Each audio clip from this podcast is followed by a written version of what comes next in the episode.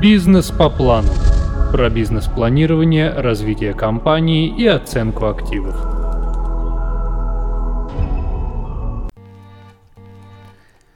Друзья, сегодня поговорим о том, какие реальные наказания понесли оценщики за выполнение качественно или некачественно своей работы. А показатели качества может судить только суд, в связи с тем, что у нас на текущий момент, к сожалению, не существует законодательно прописанных методик. И каждый специалист э, вправе использовать ту или иную методику. И понятное дело, что если рынок не активный, то существует э, возможность э, и вероятность ошибки и погрешности при проведении расчетов. Поэтому сегодня рассмотрим три реальных уголовных дела, которые э, были, которые имели место быть.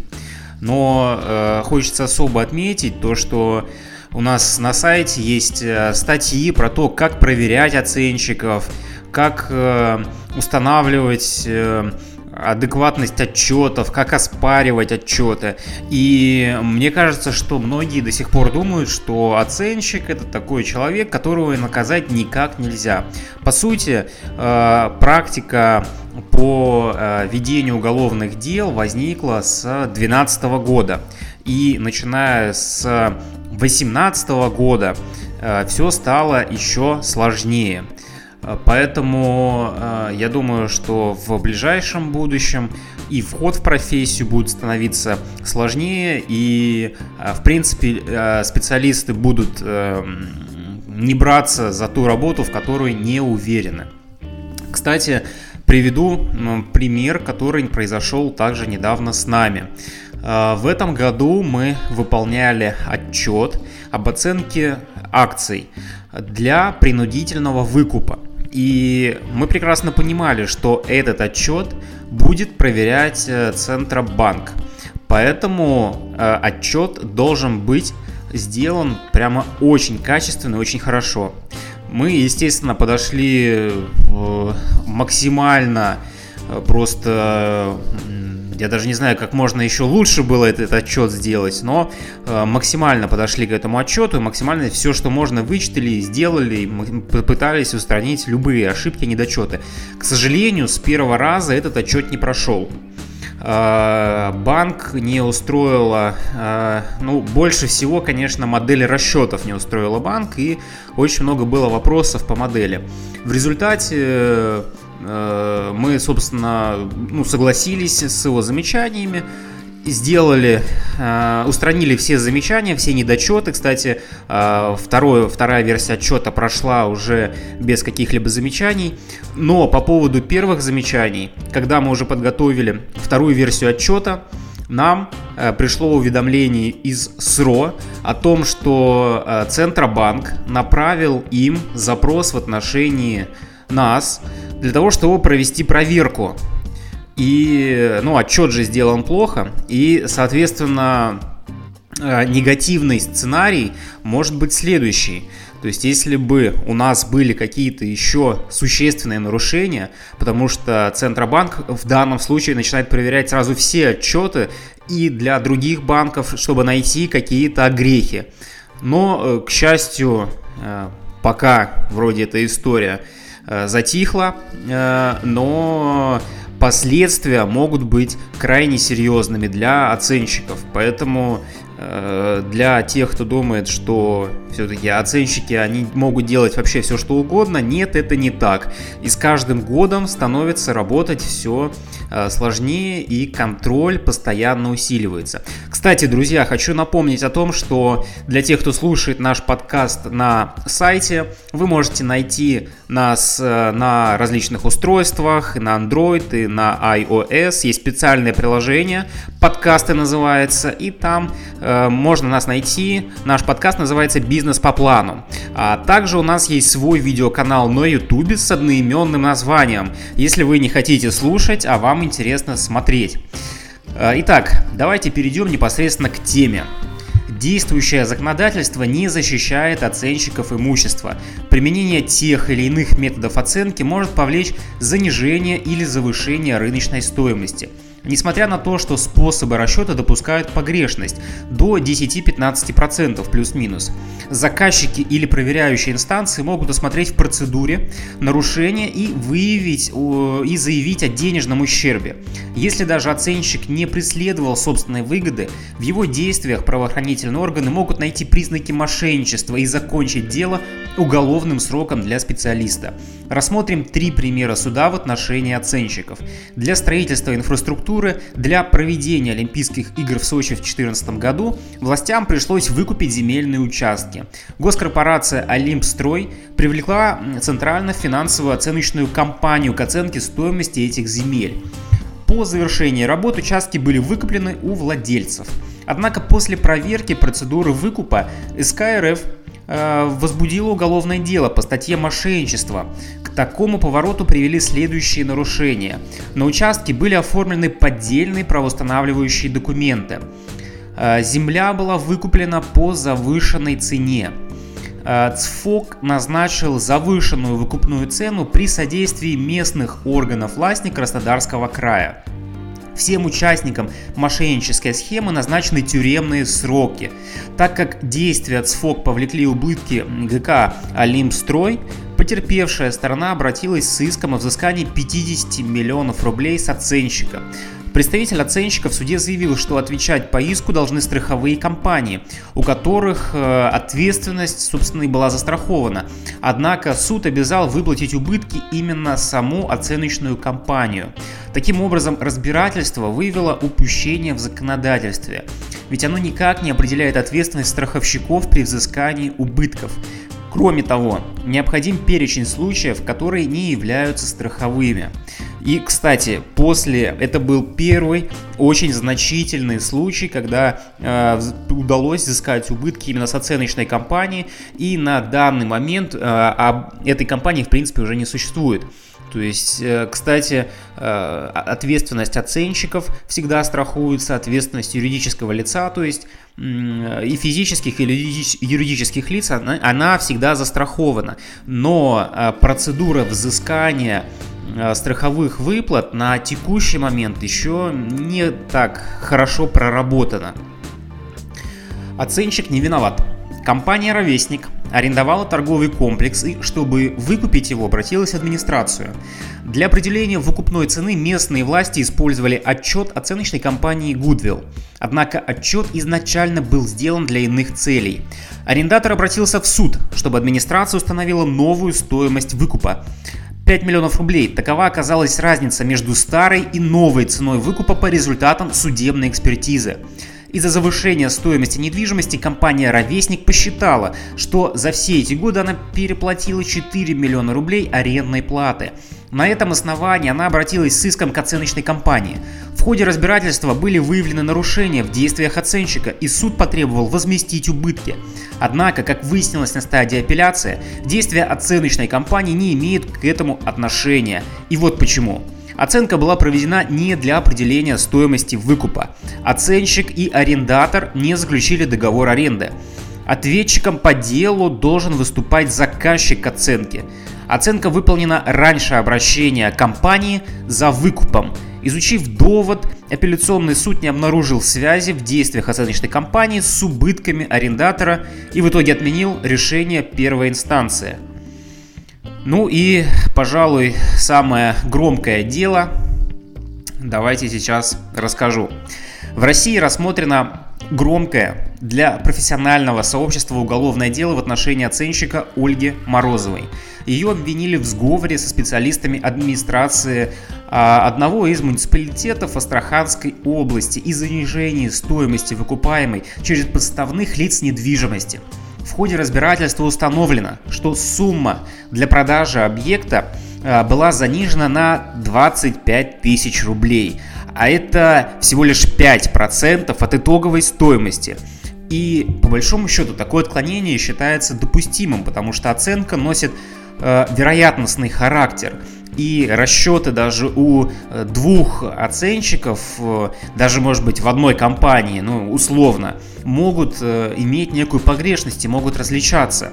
И, кстати, есть определение СК по экономическим скорам, спорам Верховного суда РФ от 21 ноября 2019 года, а, в котором говорится о том, что расхождение между договорной и рыночной ценой в 15,5% не является существенным. Но, невзирая на это, суд приговорил оценщика к трем годам условно. А теперь история. В 2007 году Морозовой был заключен муниципальный контракт. По нему специалист провела оценку двухэтажного здания начала прошлого века площадью 300 метров и участка 445 метров. В ходе работы стоимость объекта э, была оценена в 800 тысяч рублей. Э, в 850 тысяч рублей э, была проведена также оценка, оценена в 2008 году. А в сентябре 2008 года оценка была уже в 500 тысяч рублей. Последние 10 лет зданием никто не пользовался, в нем отсутствуют двери, окна, коммуникация. Через год после оценочных работ Морозову обвинили в занижении цены и в сговоре с администрацией муниципалитета. Ущерб от действий был оценен в 25 тысяч рублей так как в ходе следствия была проведена независимая оценка объекта и его реальная стоимость составила 525 тысяч. Однако следствие упустило из вида следующие моменты. Последний отчет был составлен в сентябре 2008 года. Это, по сути, еще до начала экономического кризиса в нашей стране. А как вы помните, э, рыночная стоимость абсолютно любой недвижимости, просто всего, росло как на дрожжах. Можно было условно палку в асфальт засунуть, и она бы превратилась э, в дерево. Привлеченные из прокуратуры э, эксперты обнаружили в отчете Морозова недостатки, которые стали причиной завышения стоимости здания, а не наоборот. Отсутствие других участников на аукционе по продаже спорного объекта. Это говорит о том, что здание не представляет никакого интереса даже по заниженной стоимости. Допустимость погрешности в расчетах в зависимости от используемого метода оценки. Отсутствие нарушений при организации торгов по продаже спорного здания. В итоге суд установил, что Морозова занизила стоимость здания на 25 тысяч рублей, то есть 5% от стоимости. Э, в 2011 году осудили главу района за продажу, за продажу зданий пионерлагеря по заниженной цене. Э, следствие выявило разницу между суммой сделки и э, рыночной стоимостью и на заседание был вызван свидетель-оценщик. По ее словам, копия, была предоставлена копия документа, и по ее словам, копия не является достоверной версией э, этого отчета.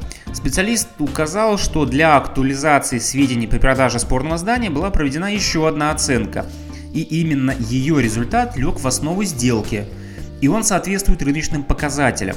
Суд принял доводы оценщика, однако следствие начало копать под оценщика уже за пособничество. И оценщик был помещен на 6 суток в изолятор э, вместе с, э, вместо подписки о невыезде. Но после внесения залога в 500 тысяч рублей оценщик был выпущен. Но, кстати, залог в результате возвращен не был. Дальше начал раскручиваться маховик. Следственные органы возбудили уголовные дела в отношении нескольких оценщиков. Кроме Морозовой, остальные фигуранты не стали возражать против обвинения. Надо полагать, что такое признание дается, когда человек полагается на более мягкий приговор. Но из-за таких ситуаций складывается негативная судебная практика. И следствие может направо и налево возбуждать уголовные дела и привлекать невиновных. Изменить позицию, составить грамотную защиту и выиграть суд помогут, конечно же, консультации со специалистами. В качестве свидетелей по делу Морозовой были приглашены депутаты Красноярского э, сельсовета. Именно они принимали решение необходимости приватизировать спорное здание. Свидетели подтвердили, что объект находится в полуразрушенном состоянии, требует ремонта и является местом сбора социальных элементов – никто из депутатов не высказал отрицательного мнения по поводу продажи здания за 500 тысяч рублей.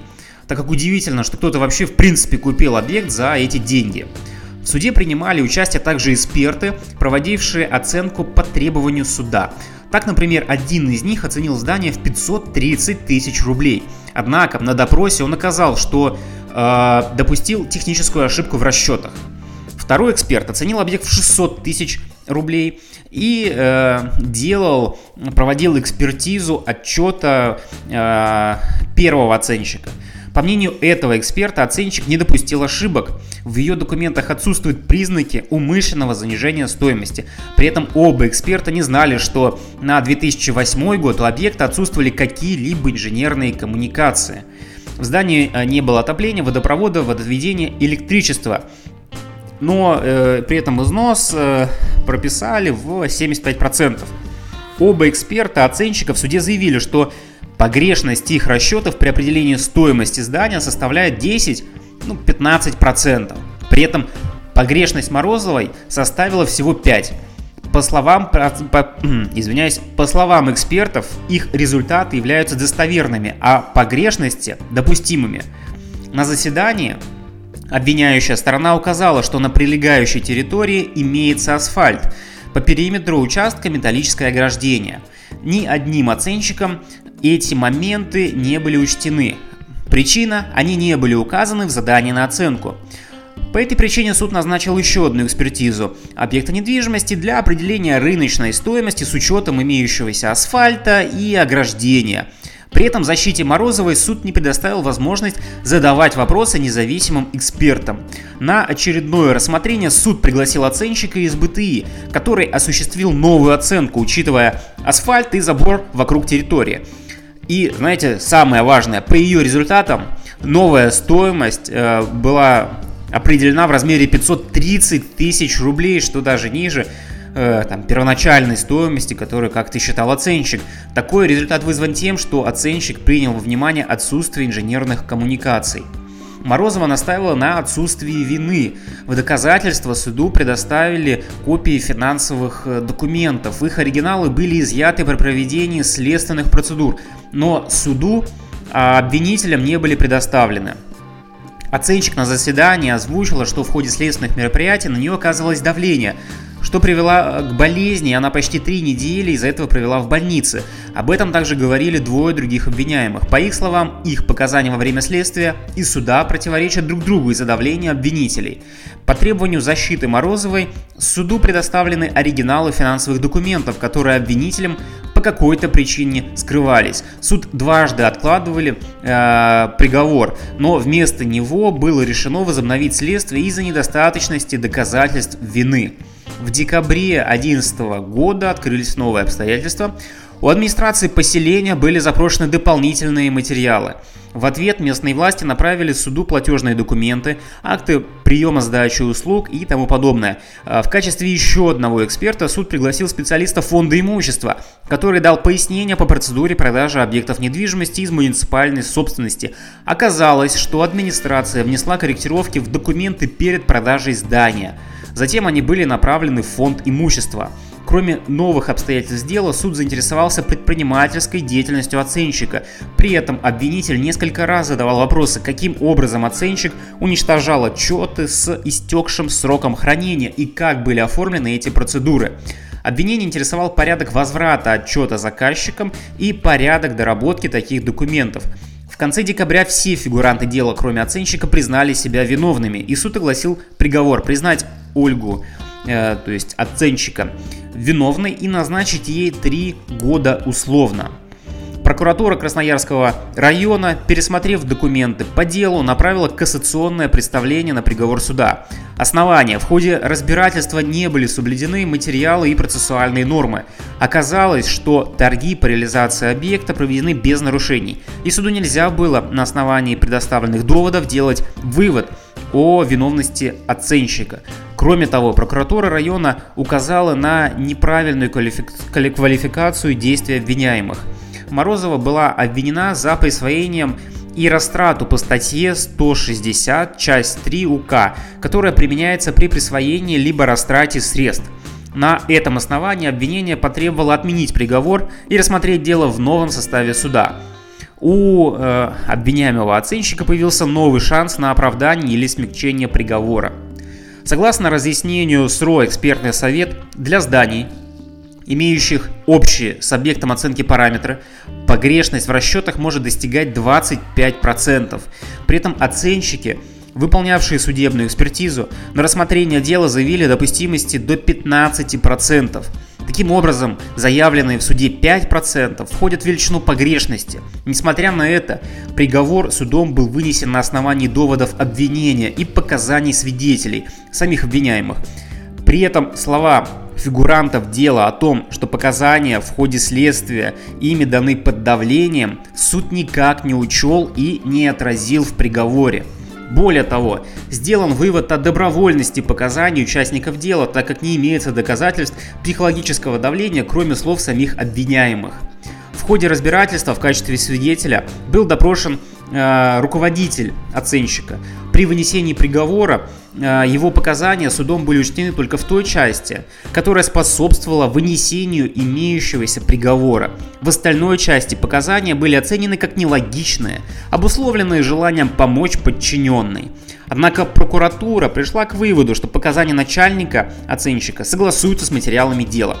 В ходе разбирательства суд оценивал копии отчетов – Оригинал документа не смогли предоставить ни заказчик оценки, ни Росреестр, ни фонд имущества. А, по словам а, Ольги, такой документ она вообще не подписывала.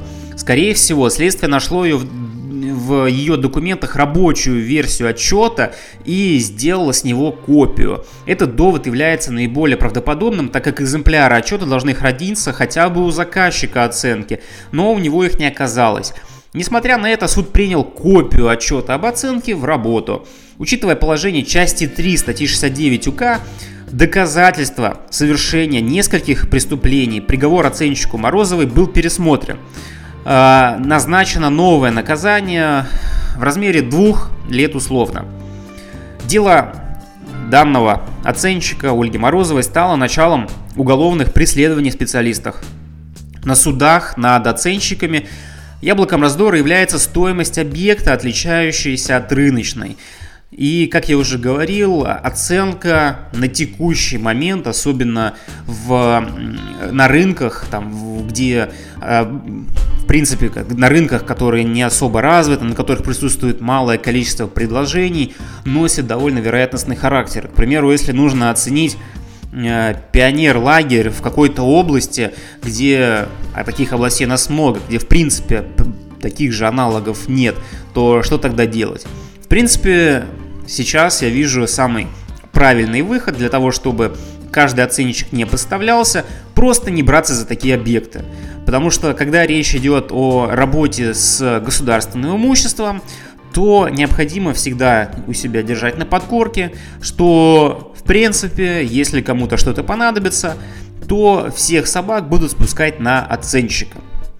Поэтому, друзья, сегодня мы рассмотрели вопрос о том, какие реальные наказания могут быть. Э, я надеюсь, что эта статья, этот подкаст э, вам понравился, вы узнали много новой информации, поэтому не забывайте подписываться на наш подкаст и, конечно же, до новых встреч. Бизнес по плану.